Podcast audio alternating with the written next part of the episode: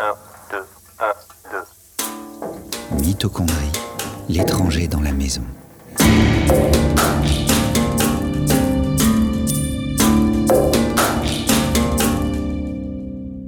Yann, à Montréal, toujours sur la trace du génome des mitochondries.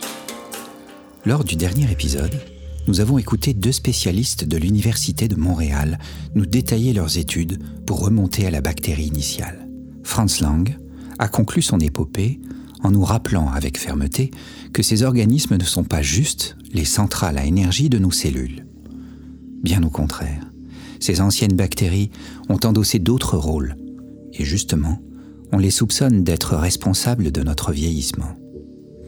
Il me fallait comprendre cette accusation qui plane depuis quelques années.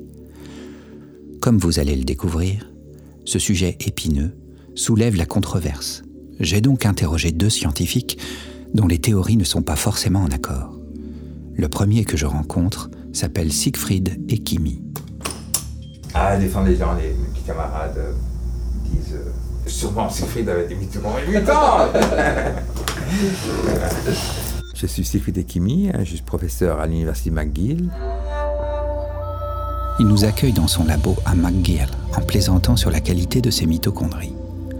Une bonne entrée en matière qui explique son mur tapissé de photos du Tour de France qu'il a couru en 1982. Oui, vous avez bien entendu. Siegfried a eu deux vies, pro du vélo, puis pro de la science. Concentrons-nous sur la seconde, où il étudie le lien entre mitochondrie et vieillissement. L'arme du crime s'appellerait radicaux libres, des molécules oxygénées instables, notamment produites par nos mitochondries. Parole à la défense. L'importance des mitochondries a augmenté encore quand s'est développée la théorie du stress oxydatif, il y a une cinquantaine d'années, ainsi de suite.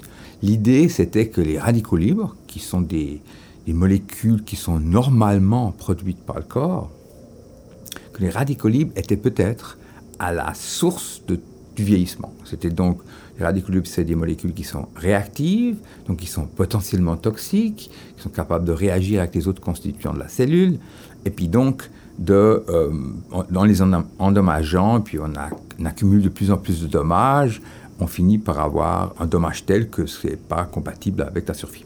Voilà, les radicaux libres causent le vieillissement. Et les mitochondries, certainement in vitro, c'est-à-dire quand on fait des manipulations, en partie in vivo aussi, dans l'organisme, sont une source de radicaux libres. Alors tout ça, c'est mélangé dans une théorie qui suggérait que euh, ce qui détermine le vieillissement, c'est euh, la production de radicaux libres par les mitochondries, et puis qu'il y avait aussi une espèce de cercle vicieux qui fait que comme les radicaux libres sont toxiques, les mitochondries les produisent, les premières parties de la cellule qui sont abîmées par les radicaux libres, ça va être euh, les mitochondries. Maintenant, elles fonctionnent moins bien, elles vont produire plus de radicaux libres et ainsi de suite. Et il y a donc une espèce d'effet catastrophe euh, qui en plus se reflète relativement bien de ce qu'on voit dans les patrons du vieillissement, où effectivement, pendant longtemps, comme vous autres, on vieillit lentement, puis après, quand on devient vieux, on vieillit très vite. Um, et, tout ça, c'était très plausible. Malheureusement, c'est probablement faux. c'est ça une des choses à laquelle on, travaille. Um, et, ce qui s'est passé, donc, ça reste une théorie qui est très très très bien acceptée par beaucoup, et c'est une théorie surtout qui a été acceptée par le public. Et comme toute théorie qui est acceptée par le public, il va falloir des milliers d'années avant de les faire. Il y a très très très peu de théories scientifiques que si vous interrogez les gens dans la rue, ils vont vous répondre Ah, mais c'est ça la cause de ceci ou cela. Je veux dire, il y en a vraiment très très peu. Hein. Et, mais vous pouvez interroger des gens dans la rue et leur demander c'est Soit ils savent pas, mais si on leur demande c'est quoi la cause du vieillissement, ah, c'est radicaux il faut que je prenne des antioxydants. Alors ça va être très dur à... En plus, c'est une grosse, grosse, grosse industrie qui euh, euh, tente à vouloir donner des antioxydants. Donc j'aurais peut-être dû préciser ça. Les antioxydants, c'est des composés qui peut-être, ou dans certaines circonstances, démontrablement euh, permettre d'enrayer ou, de, de, de, simplement supprimer les radicaux libres. Et donc, on a beaucoup dit aux gens, le radicaux libre vous font vieillir. Toutes les maladies qu'on a de nos jours dans un pays occidental toute façon, tendent à être des maladies liées au vieillissement, vu que sinon on vit très très très bien, mais avec le vieillissement, on peut pas l'empêcher. Tous nos bobos, c'est lié au vieillissement. Donc si on, ralentit le vieillissement, c'est génial. Les, euh, euh, les radicaux libres causent vieillissement, les antioxydants combattent les radicaux libres, donc il faut que je monte des antioxydants, puis si un peu c'est bien, beaucoup c'est mieux. Okay? Qui est la logique naturelle, en fait, des gens. Je pense que ça a été tout magnifié aussi par le fait que maintenant, il y a un bon moment, au XXe siècle, les gens ont découvert les vitamines. Et en découvrant les vitamines, c'était la première fois que de façon scientifique, on démontrait que quelque chose dans votre nourriture peut être bon pour vous, et si vous ne l'avez pas, c'est mauvais pour vous. Donc ça, ça a créé une espèce de notion qu'il faut faire attention à ce qu'on mange. De plus, certaines des premières vitamines qu'on a découvertes étaient en fait antioxydantes. Ça aussi, ça a, aidé à l'amalgame à mes yeux, ou à la logique. Maintenant, je l'appelle amalgame, mais en fait à la logique scientifique qui a permis de, de, démontrer cette théorie. Et puis ensuite, la science biologique, peut-être un peu par contraste à ce qui se passe peut-être en physique ou certaines autres sciences, un tout petit peu tendance à fonctionner par ce qu'on appelle en anglais the weight of evidence. Si le tas d'études qui dit A est plus grand que le tas d'études qui dit B, on croit A. Hein? Même si les études B étaient toutes bonnes et les études A étaient toutes mauvaises. Et c'est parce que euh, les limites de notre expérimentation fait que c'est difficile pour une étude donnée de démontrer de façon absolument ferme qu'elle est correcte ou d'absolument absolument ferme qu'elle ne l'est pas. Donc c'est une petite tendance, mais ça peut créer des problèmes. Donc une fois que qu'un grand groupe de scientifiques et le public se croient à une théorie scientifique, ça devient comme une religion, c'est très très difficile à combattre. Pour Siegfried, tout est clair la théorie proposée par un scientifique américain, Denham Harman, dans les années 50, est tout simplement fausse. Le stress oxydant n'est pas le principal responsable du vieillissement. Il nous explique maintenant ses expériences pour le prouver et sauver l'honneur de la mitochondrie. Pas fait exprès, c'est à force de faire des, expériences qui étaient euh, qu'on qu cherchait à faire rigoureuses et qu'on finit par avoir des résultats qui ne correspondaient pas à la théorie ambiante, on va dire. Et euh, ce qu'on a pu montrer, c'est que non seulement... Excusez-moi, pas en arrière. Donc, la raison de croire à la théorie du stress oxydatif, les radicaux libres cause de vieillissement, il y avait toutes sortes de points particuliers. Hein. Par exemple, je vous donne un exemple. Un point, c'est que on a des très bons enzymes, des mécanismes pour détoxifier les radicaux libres. Ils sont, vraiment très très bons. C'est les mêmes dans tous les organismes de la planète de, de, de, des, des, plus petites euh, bactéries aux éléphants, ils sont tous en gros les mêmes et c'est des mécanismes qui marchent très très très bien, comme par exemple des enzymes qui prennent de superoxyde, qui est un des radicaux libres importants et qui le, qui le transforme en quelque chose de moins toxique. Et nous, par exemple, ce qu'on a réussi à faire, c'est à créer un, animal, en l'occurrence, qu'on utilise des nématodes, euh, des vers ronds. Euh, des petits, ils sont ils ont un millimètre seulement, c'est des animaux qui, qu'on utilise comme système modèle pour étudier un certain nombre de questions. Et on a pu entièrement enlever tous ces mécanismes antioxydants.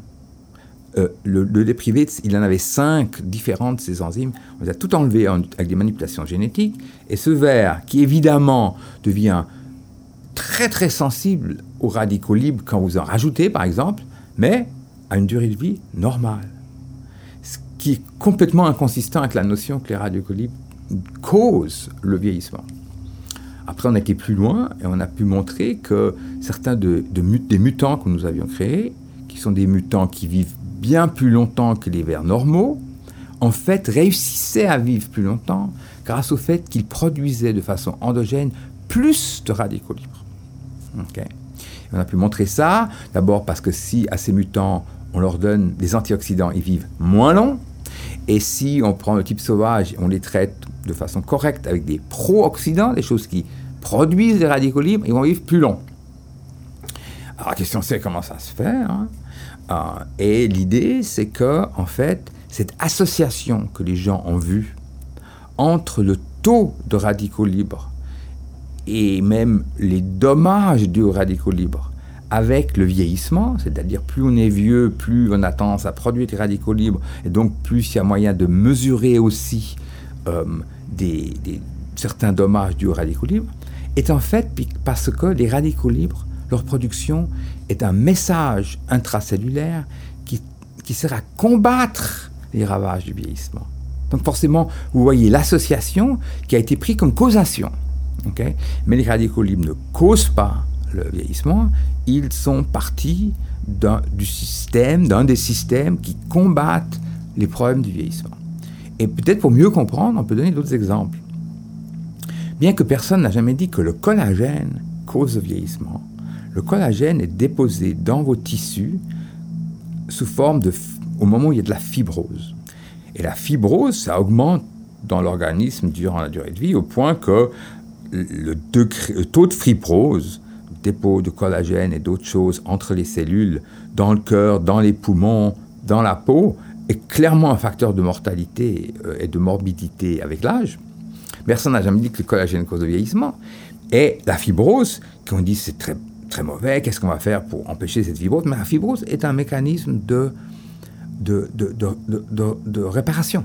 C'est un mécanisme qui sert que quand un, un, tissu a été extrêmement enflammé et euh, les cellules ont été tuées ou euh, hein, de re-réparer ce tissu. Mais quand on répare ce tissu, c'est pas parfait. Le tissu a perdu par sa fonctionnalité, mais sans fibrose, c'est pas possible. On mourrait instantanément. tous les, les, stress cellulaires possibles pour ne pas être dans les, des organes ne pourraient pas être réparés et c'était pas possible. Donc voilà, on a un mécanisme nouveau, qui est un mécanisme qui sert à combattre le problème, mais en force comme le problème ne s'arrête pas, hein, il finit par devenir partiellement négatif, mais ça ne veut pas dire qu'on peut le supprimer et ne pas l'avoir. C'est vrai probablement pour la calcification, euh, parce qu'il y a tout un équilibre bizarre entre le dépôt de calcium dans les artères et dans les muscles, probablement lié à l'ostéoporose. Euh, euh, c'est vrai pour l'inflammation, tout le monde vous dit l'inflammation cause le vieillissement, mais essayer d'avoir un organisme vivant sans les mécanismes d'inflammation, c'est pas concevable. Donc c'est plus que le vieillissement se passe, il faut faire quelque chose contre, euh, le corps devient de plus en plus inflammé, ça finit par avoir des effets secondaires qui sont peut-être délétères, mais il y a un grand pas entre ça et dire que ça cause le vieillissement. Donc, les radicaux libres, qui contrairement aux autres exemples que je vous ai donnés, ont vraiment, ont vraiment tout le monde y a cru, euh, peut-être aussi parce qu'on ils sont faits à partir d'oxygène, on ne peut pas vraiment se passer d'oxygène, ça avait l'air inévitable, et ainsi de suite.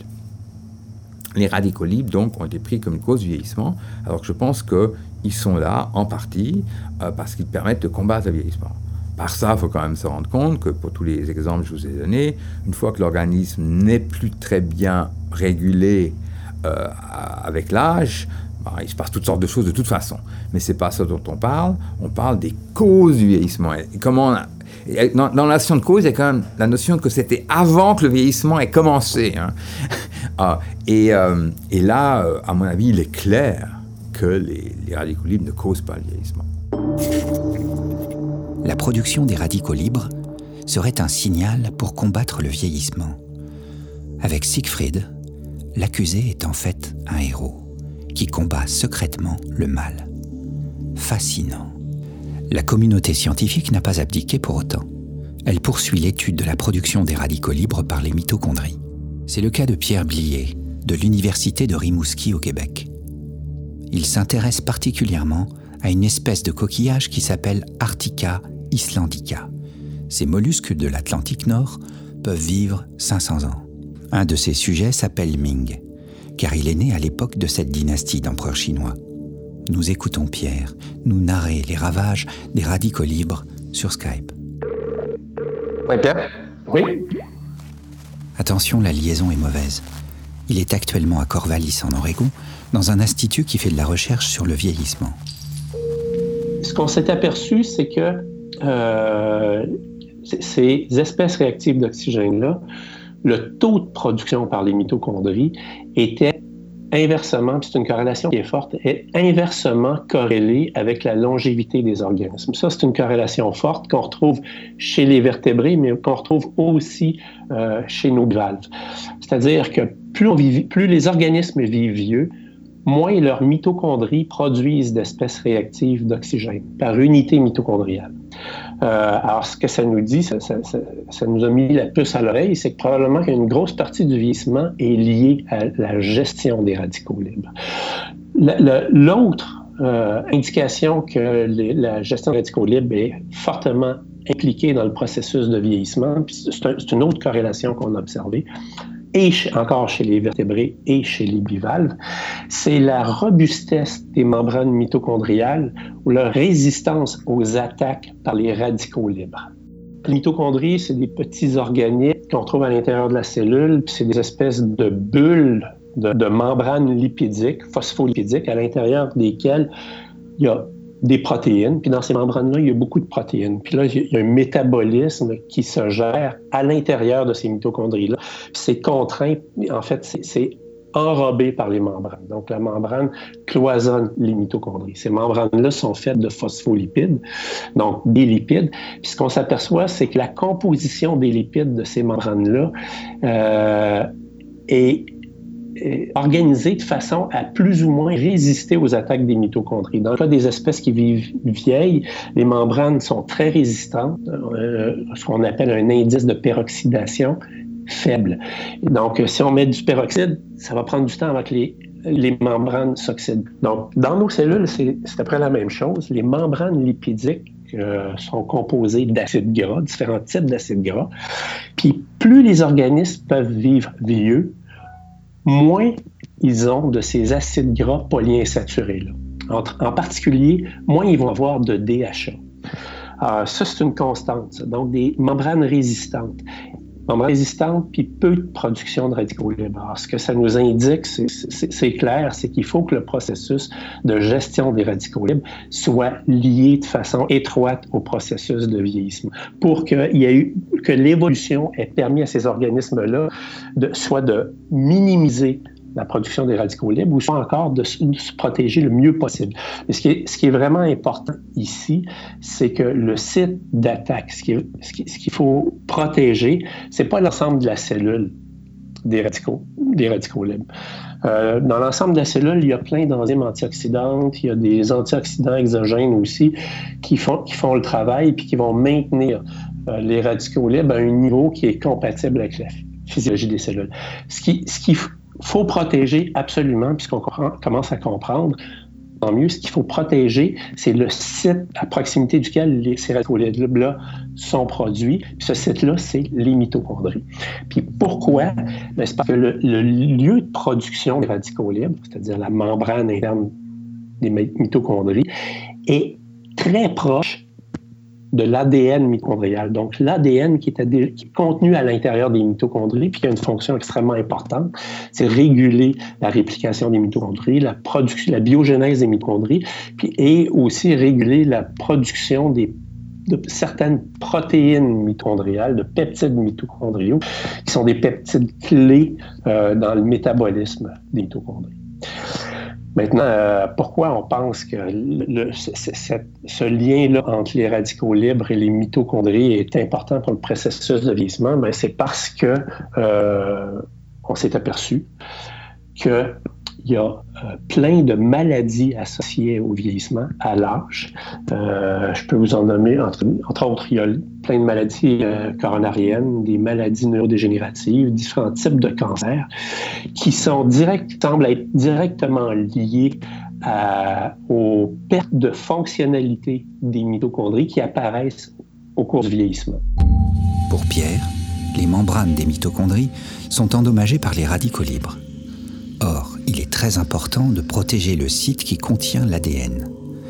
Si les fonctions des mitochondries sont altérées, des maladies peuvent survenir. Ces divergences entre Pierre et Siegfried sont monnaie courante dans la science. Mais c'est une bonne nouvelle. Elles sont essentielles au processus pour bâtir une bonne connaissance du vivant. Aujourd'hui, impossible de rendre un verdict clair. Une seule certitude demeure. L'ADN des mitochondries est impliqué dans des processus cruciaux pour l'organisme. La semaine prochaine, nous vous diffuserons le dernier épisode de notre programme. Nous finirons de comprendre le rôle de l'ADN mitochondrial en évoquant son rapport étroit avec celui du noyau.